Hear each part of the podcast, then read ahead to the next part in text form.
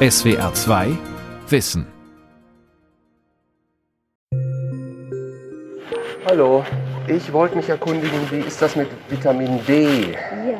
Man hört jetzt zu Corona, dass das vielleicht prophylaktisch ganz gut wäre einzunehmen. Also insgesamt für eine gute Funktion des Immunsystems wird auf jeden Fall Vitamin D benötigt. Um Corona zu bekämpfen, braucht man ein starkes Immunsystem. Das eine bedingt das andere.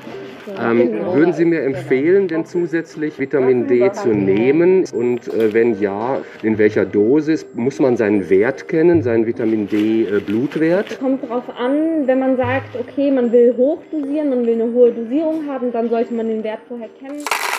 Typische Fragen zu Vitamin D in einer Apotheke in München. Doch Vitamin D ist ein kontroverses Thema. In der Medizin gehen die Meinungen über den Sinn von Vitamin D-Präparaten weit auseinander. Vitamin D-Präparate. Wem nützen sie wirklich? Von Julia Smilger. Diskutiert wird etwa die Frage, ob die Deutschen mehrheitlich unter einem Mangel leiden. Und wenn ja, ab welchem Wert? Die Covid-19-Pandemie hat die medizinische Diskussion über die Bedeutung von Vitamin D für unsere Gesundheit weiter angeheizt. Manche sehen einen Zusammenhang zwischen einer schweren Corona-Erkrankung und einem niedrigen Vitamin D-Status. Studien deuten darauf hin, dass ein schwerer Verlauf abgemildert werden kann, wenn die Patienten auf der Intensivstation hohe Dosen von Vitamin D bekommen. Aber davon später mehr. Zunächst eine Umfrage vor einer Münchner Apotheke. Haben Sie schon mal was von Vitamin D gehört? Vitamin D, ja, aber frage mich jetzt nicht, für was es gut ist. Doch, Sonne. Wenn wenig Sonne da ist, dann nehme ich im Winter viel Vitamin D als Nahrungsergänzungsmittel. Ja, ja, Vitamin D kenne ich, ja. Nehmen Sie sowas? Im Sommer nicht, im Winter manchmal, ja. Ja, nehme ich auch aktuell. Wer hat Sie auf die Idee gebracht? Meine Heilpraktikerin. Generell hat sie halt so empfohlen, auch mal auch um das Immunsystem zu fördern, weil halt auch viele jetzt in Deutschland einfach zu wenig Vitamin D eigentlich haben. Vitamin D ist den meisten Deutschen bekannt. Viele nehmen es abhängig von der Jahreszeit, im Sommer weniger, im Winter mehr. Das ist auch gar nicht so verkehrt, denn Vitamin D entsteht durch Sonnenlicht. Das Vitamin D nimmt unter den Vitaminen eine Sonderstellung ein. Also im Gegensatz zu anderen Vitaminen kann Vitamin D aus Vorstufen, die im Körper vorhanden sind, selbst gebildet werden.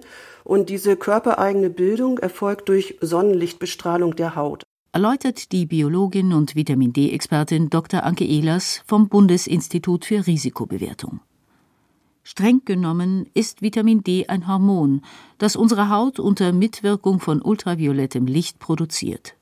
80 bis 90 Prozent bildet der Körper in der Haut selbst.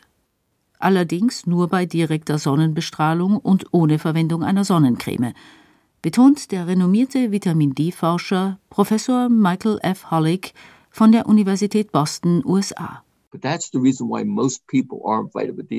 Der Grund, warum so viele Menschen Vitamin D-Mangel haben, ist, dass viele nicht realisieren, die Sonne ist die wichtigste Quelle für das Vitamin D, aber ohne Sonnenschutz. Wir haben vor vielen Jahren in unserer Untersuchung bewiesen, dass man mit Sonnenschutzfaktor 30 seine Vitamin D-Produktion um 97 Prozent reduziert. Auch das Deutsche Krebsforschungszentrum empfahl erst Anfang 2021 nachdrücklich, um den eigenen Vitamin D-Spiegel zu verbessern, sollte man sich bei Sonnenschein im Freien aufhalten, zwei bis dreimal pro Woche für etwa zwölf Minuten. Gesicht, Hände und Teile von Armen und Beinen sollten für diese Zeitspanne unbedeckt und ohne Sonnenschutz sein. Im Unterschied zu anderen Vitaminen nehmen wir nur einen sehr kleinen Teil des Vitamin D über die Nahrung auf, zum Beispiel über fetten Seefisch, Hering oder Hühnereier. Also eine gute Versorgung mit Vitamin D ist wichtig für die Knochen- und Zahngesundheit und darüber hinaus natürlich auch für ein funktionierendes Immunsystem. Ein chronisch niedriger Vitamin D-Mangel kann bei Kindern eben zu Rachitis und bei Erwachsenen zu Osteomalazie führen, also einer Knochenerweichung. Auch die Osteoporose kann durch Vitamin D-Mangel begünstigt werden. Des Weiteren haben Beobachtungsstudien gezeigt, dass ein niedriger Vitamin D-Status auch mit einem höheren Risiko für Atemwegsinfektionen assoziiert war. Das fettlösliche Vitamin D stärkt aber nicht nur unsere Knochen und Zähne. Einige Studien geben Hinweise darauf, dass Vitamin D wichtig für die Herz-Kreislauf-Gesundheit ist. Es scheint auch das Risiko für Diabetes zu senken und selbst für Krebs, wie eine ganz aktuelle Studie des Deutschen Krebsforschungszentrums belegt.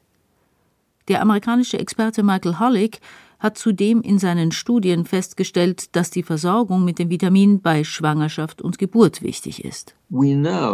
Wir wissen, dass ein Vitamin D-Mangel während der Schwangerschaft das Risiko der Präklampsie also erhöht, die ja zu hohem Blutdruck führt. Wir wissen auch, dass Vitamin D bedeutend ist für die Muskelfunktion. Es ist also wichtig für den Geburtsprozess. Wir haben gezeigt an über 200 Frauen in unserem Krankenhaus, dass Frauen mit Vitamin D-Mangel ein viel höheres Risiko haben, einen Kaiserschnitt zu bekommen. Andere Daten belegen, dass auch Frühgeburten mit Vitamin D assoziiert sind. Oder dass Babys von Frauen mit Vitamin D-Mangel später häufiger Probleme mit den Atmungsorganen bekommen können und auch Karies. Während der US-Amerikaner Hollick dafür plädiert, die Bevölkerung vor allem in Pandemiezeiten flächendeckend und großzügig mit Vitamin D zu versorgen, gibt die deutsche Biologin Anke Ehlers zu bedenken, die Gabe von Vitamin D-Präparaten wirkt nur dann, wenn zuvor wirklich auch ein Mangel bestand. Also wer sowieso einen ausreichenden Vitamin D-Status hat, dem bringt es keine zusätzlichen Nutzen, Vitamin D-Präparate zu nehmen. Wenn Michael Hollick und Anke Ehlers vom ausreichenden Vitamin D-Status sprechen, meinen sie nicht dasselbe. Denn die Blutwertnormen sind in Deutschland und in den USA verschieden. Vitamin D wird international in zwei Einheiten gemessen: Nanomol pro Liter oder Nanogramm pro Milliliter. Laut Robert Koch Institut gelten in Deutschland folgende Vitamin D-Grenzwerte. Weniger als 12 Nanogramm pro Milliliter deuten auf einen Mangel hin. Werte ab 20 Nanogramm sind ausreichend. In den USA gelten höhere Grenzwerte. Amerikaner sind ab 30 Nanogramm ausreichend versorgt.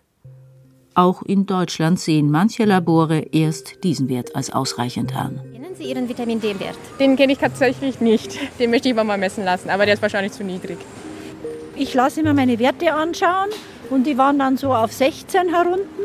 Und jetzt habe ich immer das Vitamin D von Herbert, da muss man das Gute nehmen, also nicht irgend so ein von DM oder so. Und jetzt habe ich gemessen und jetzt habe ich 48. Ich nehme es zwei Tropfen am Tag und hauptsächlich, weil ich viel Herpes an den Lippen oft habe. Und ja, also seitdem ich das nehme, habe ich wirklich weniger Herpes an den Lippen und hoffe, es hilft weiter. Wer hat Ihren Vitamin D-Wert bestimmt? Kennen Sie ihn überhaupt? Nee, kenne ich nicht. Es war jetzt einfach Hören, Sagen, eine Empfehlung von einer befreundeten Arzthelferin, die damit gute Erfahrungen gemacht hat. Und ja. Es wäre meine Empfehlung, den Hausarzt aufzusuchen und den Vitamin D-Status bestimmen zu lassen. Das gibt mir in zweierlei Hinsicht eine Sicherheit. Es gibt mir die Sicherheit, ob ich genug habe. Und es gibt mir im zweiten die Sicherheit, wenn ich zu wenig habe, wie viel ich nehmen sollte, um meinen Status möglichst zügig zu verbessern. Der Ernährungsmediziner Professor Konrad Biesalski von der Universität Hohenheim forscht seit 40 Jahren zu den Vitaminen A und D. Zu lange sei in der Ärzteschaft der Fokus ausschließlich auf den Zusammenhang zwischen Vitamin D und Knochengesundheit gerichtet gewesen, bedauert er. Wir verbinden einen Vitamin D-Mangel mit Rachitis bei Kindern oder Knochenveränderung der Osteomalazie beim Erwachsenen. Die Osteomalazie ist ein Endzustand. Aber die Wirkung von Vitamin D am Immunsystem, da ist es viel früher so, dass wenn nicht ausreichend Vitamin D da ist, dass dann diese Funktion gestört ist. Dass auch das Immunsystem darunter leidet, wenn man einen moderaten Vitamin D-Mangel hat, den man subjektiv nicht bemerkt. Ich habe weder Fieber noch tut mir was weh. Man sollte einen bestimmten Status haben, um etwas, würde ich mal sagen, auf der sicheren Seite zu sein. Aber wie viel Vitamin D muss man im Blut haben, um auf der sicheren Seite zu sein? Es gibt große Organisationen wie das Institute of Medicine der USA, die eben sagen, der normale Status liegt bei 75 Nanomol. Das sind 30 Nanogramm pro Milliliter. Das heißt, die sagen, das, was drunter ist, ist dann schon beginnende schlechtere Versorgung. In Deutschland gelten als ausreichende Versorgung schon 20 Nanogramm pro Milliliter. Doch auch diesen Grenzwert erreichen hier bei weitem nicht alle. Das ist das Ergebnis zweier großer deutscher Studien des Robert Koch Instituts aus den Jahren 2008 und 2011, erläutert Anke Ehlers vom Bundesinstitut für Risikobewertung. Betrachtet man den Cut-off-Wert von 20 Nanogramm pro Milliliter, dann liegen insgesamt etwa 56 Prozent der Erwachsenen und 45,6 Prozent der Kinder und Jugendlichen mit ihren Vitamin D-Spiegeln unterhalb der wünschenswerten Serumkonzentration von 20 Nanogramm pro Milliliter. Das ist ein hoher Anteil, aber nicht flächendeckend. Für eine flächendeckende, unspezifische, das heißt nicht an Risikogruppen orientierte Empfehlung zur Einnahme von Vitamin D-Präparaten fehlt derzeitig auch die Evidenz. Mit fehlender Evidenz meint Anke Ehlers, dass Studien fehlen, die eindeutig den klaren Nutzen einer Einnahme von Vitamin D belegen.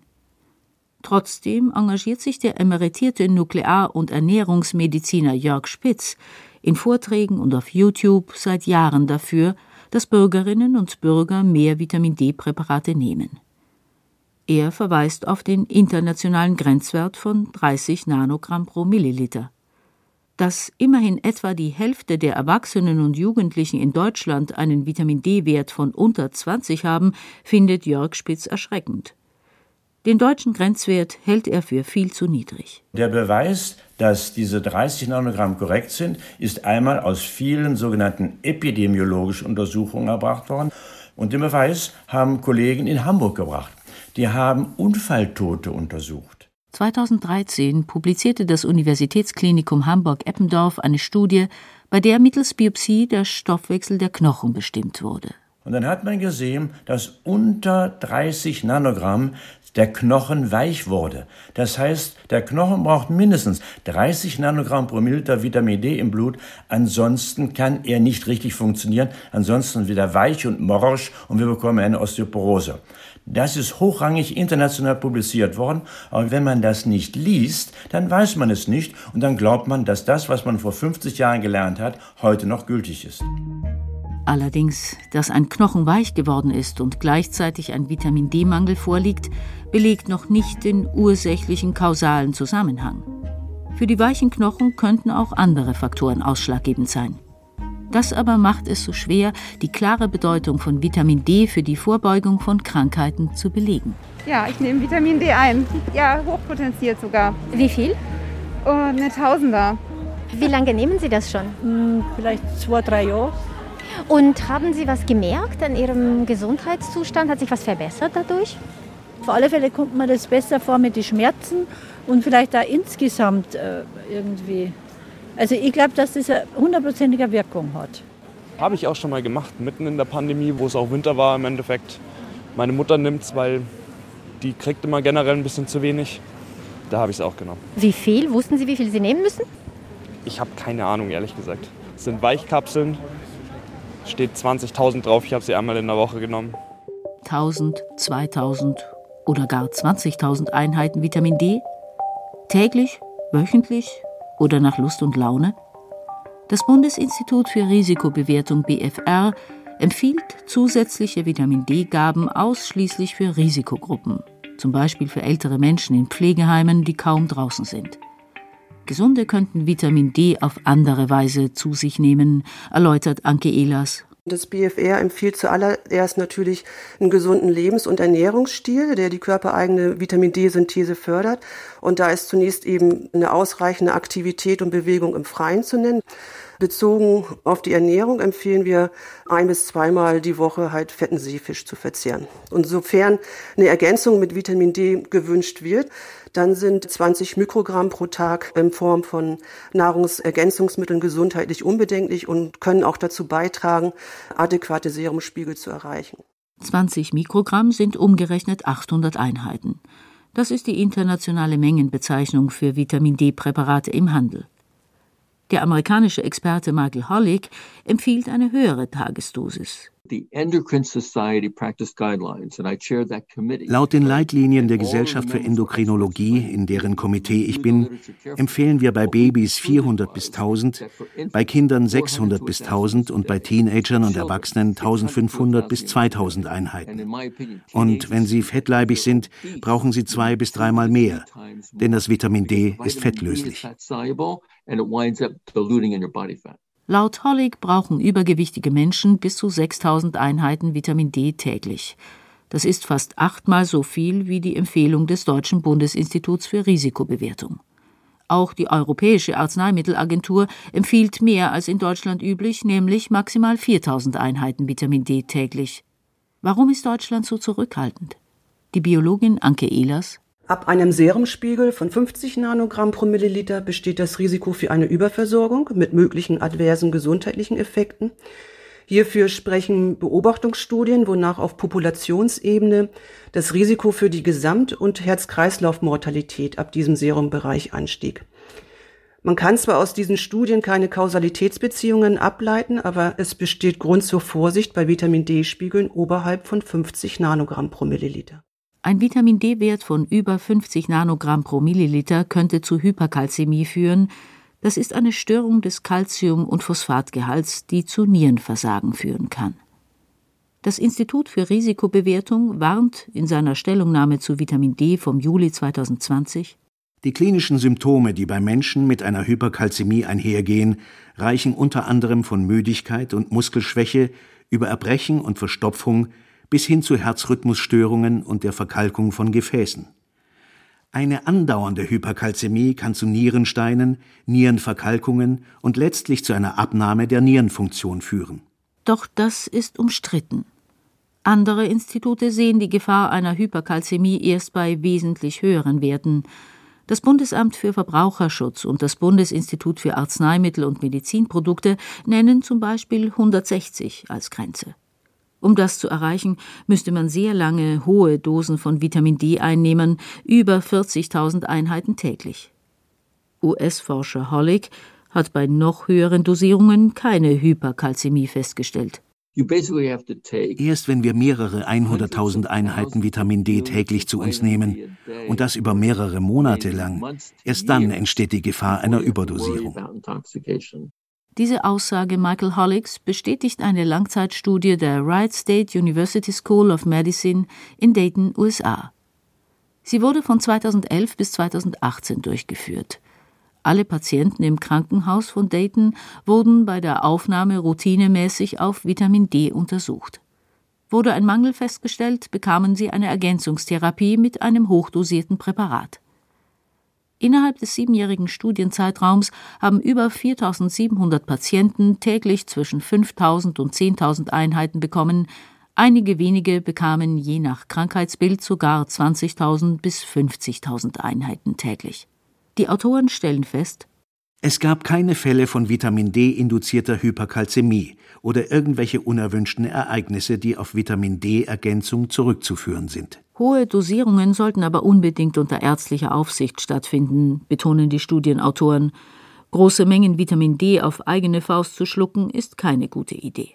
Das ist ein Hormon. Ja, wir reden nicht über irgendwelche Gummibärchen. Gerade mit zunehmendem Alter nimmt die Zahl der Menschen, die eine moderate Nierenfunktionsstörung haben, ohne es zu merken, zu. Das heißt, gerade im Alter sollte man mit deswegen hohen Dosierungen so weit als vorsichtig sein, beziehungsweise den Hausarzt nach dem Status fragen. Mit einem Aufenthalt in der Sonne, so der Hohenheimer Ernährungsmediziner Konrad Biesalski, könne man hingegen nie überdosieren.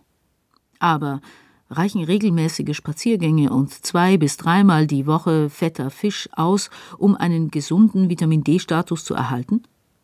Ja, sagt das Bundesinstitut für Risikobewertung. Biesalski sieht das ein bisschen anders und kritisiert das BFR. Es gibt Menschen, die essen nun mal keinen Fisch. Was sage ich denn denen? Ja? Und im Winter in die Sonne, dagegen sprechen die Zahlen des RKI. Die haben Untersuchungen gemacht vor einigen Jahren und zeigen ganz deutlich, dass im Winter der Anteil an Menschen mit sehr niedrigen Vitamin D-Spiegeln rasant ansteigt.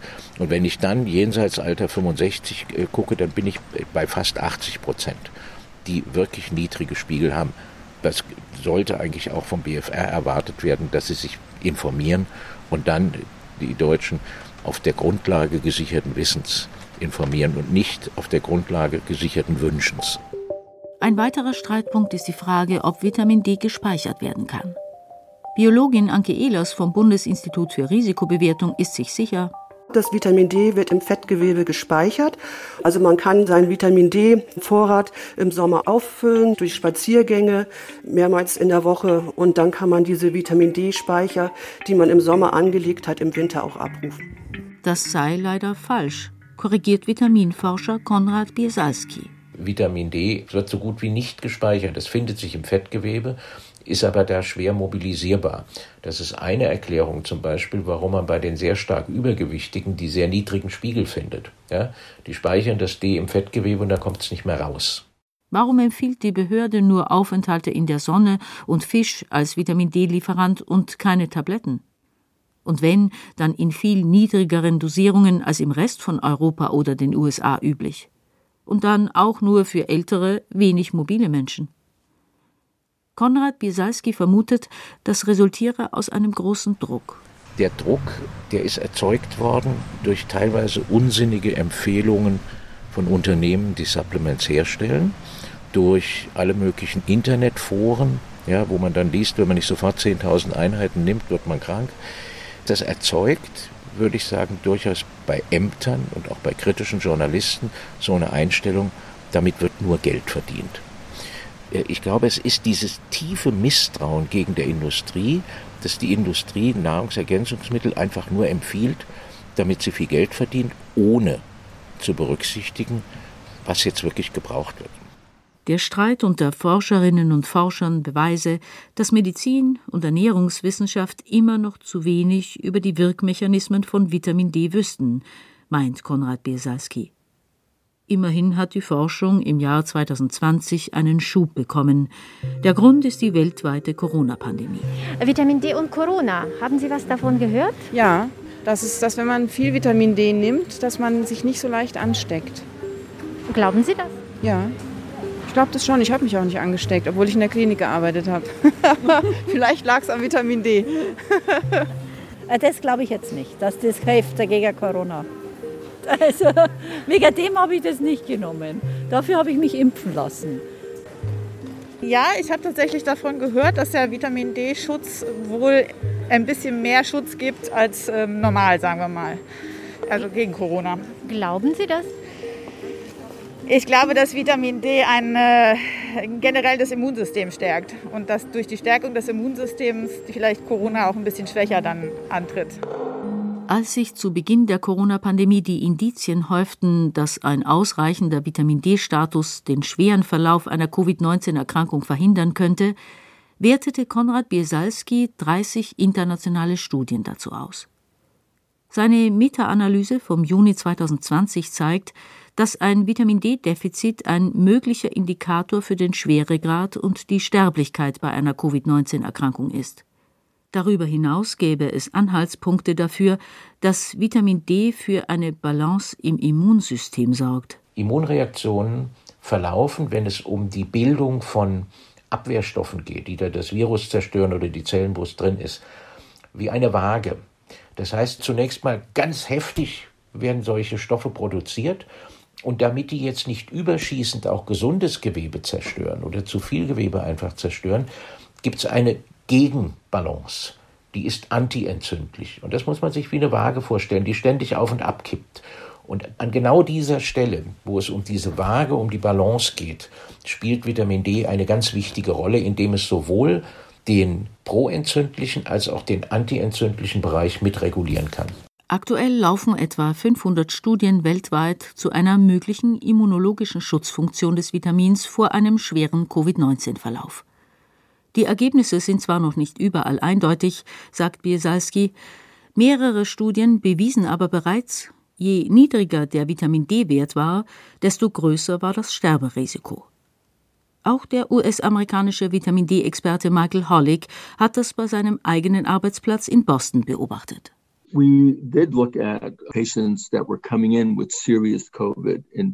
In unserer Klinik haben wir etwa 35 Patienten mit schwerem Covid-Verlauf gesehen. Wir haben ihr Blut auf Vitamin D untersucht. Patienten, die über 40 Jahre alt waren und einen Vitamin D-Mangel hatten, hatten ein 51 Prozent höheres Risiko an Covid-19 zu sterben. Und wir haben bewiesen, dass Patienten, deren Vitamin D-Status höher als 25 Nanogramm pro Milliliter lag, so im Bereich zwischen 40 und 60 Nanogramm, die hatten weniger Komplikationen bei Covid, auch seltener Bewusstlosigkeit. Einige internationale Studien stellen fest, Erhielten Patienten hohe Dosen Vitamin D zu Beginn der Erkrankung, hatten sie bessere Chancen zu überleben. Doch die Studienlage zur Wirkung von Vitamin D bei Corona ist insgesamt noch umstritten. Daher sah die Deutsche Gesellschaft für Ernährung im Januar 2021 keinen Beleg dafür, dass Vitamin D das Sterberisiko bei Covid-19 senkt oder schwere Verläufe verhindern kann und gab keine Empfehlung, Vitamin D-Präparate einzunehmen. Ein niedriger Vitamin D-Status erhöht auch nicht automatisch das Risiko, sich mit Corona anzustecken. So das Ergebnis der jüngsten amerikanischen Studie vom Mai 2021. Das Besondere an der Studie mit 18.000 Teilnehmern war, dass die Probanden deutlich jünger waren als bei bisherigen Untersuchungen, nämlich zwischen 37 und 56 Jahren. Doch die Studie habe einige Mängel, urteilt der Hohenheimer Ernährungsmediziner Professor Konrad Biesalski. Ab einem Alter von 60 sinkt die Synthese, das heißt, alte Menschen haben ein echtes Problem mit Vitamin D, denen wird eine Supplementierung empfohlen. So, und wenn ich das jetzt sehe, in der amerikanischen Studie, da sind Alte so gut wie gar nicht dabei. Das mittlere Alter ist 47. Das sind Leute mit einem anständigen Einkommen. Sozialstatus wird überhaupt nicht untersucht. Ja, das heißt, es fällt eine große Gruppe Geringverdiener, die fällt einfach weg, sodass die Kernaussage Vitamin D-Mangel hat nichts mit Infektionsrisiko zu tun, so nicht haltbar ist, sondern sie müsste anders lauten. Bei Erwachsenen in guten Einkommensverhältnissen haben niedrige Vitamin D-Spiegel, woher auch immer sie kommen, offensichtlich keinen Einfluss auf die Erkrankung. Genauer auf das Risiko, sich anzustecken. Noch sind viele Zusammenhänge ungeklärt, Details unbekannt, die Forschung ist im Fluss. Wer aber profitiert nun von den Vitamin D-Präparaten? Auf jeden Fall ältere Menschen, speziell Heimbewohner, so das Bundesinstitut für Risikobewertung auch bewegungseingeschränkte und chronisch kranke Menschen, die sich wenig der direkten Sonneneinstrahlung aussetzen, sowie Menschen, die aus religiösen Gründen große Teile ihres Körpers mit Kleidung bedecken. Eine tägliche Dosis von 800 Einheiten hält das BFR für unbedenklich. Wichtig ist vor allem, seinen Vitamin D-Wert zu kennen.